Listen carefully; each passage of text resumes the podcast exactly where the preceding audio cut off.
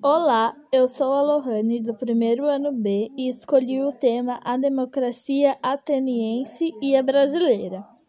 Na democracia ateniense, apenas os homens maiores de idade que fossem livres e filhos de pais atenienses possuíam direitos políticos. E para alcançar altos cargos da magistratura, poder executivo era preciso ser da elite ateniense. Já na democracia brasileira, homens e mulheres de, de quaisquer classes sociais, ao atingir a maioridade, já possuem plenos direitos políticos, podendo disputar eleições para todos os cargos políticos, bastando filiar-se a um partido.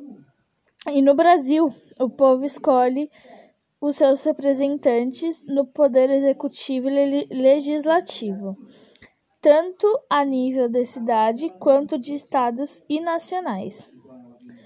O que poderia melhorar nosso processo democrático são os governantes e todas as pessoas da área da democracia assumirem os seus trabalhos corretamente e não e deixarem de ser corruptos um melhor ensino, né, para os estudantes, trabalhadores e o interesse das pessoas pelos problemas da sociedade.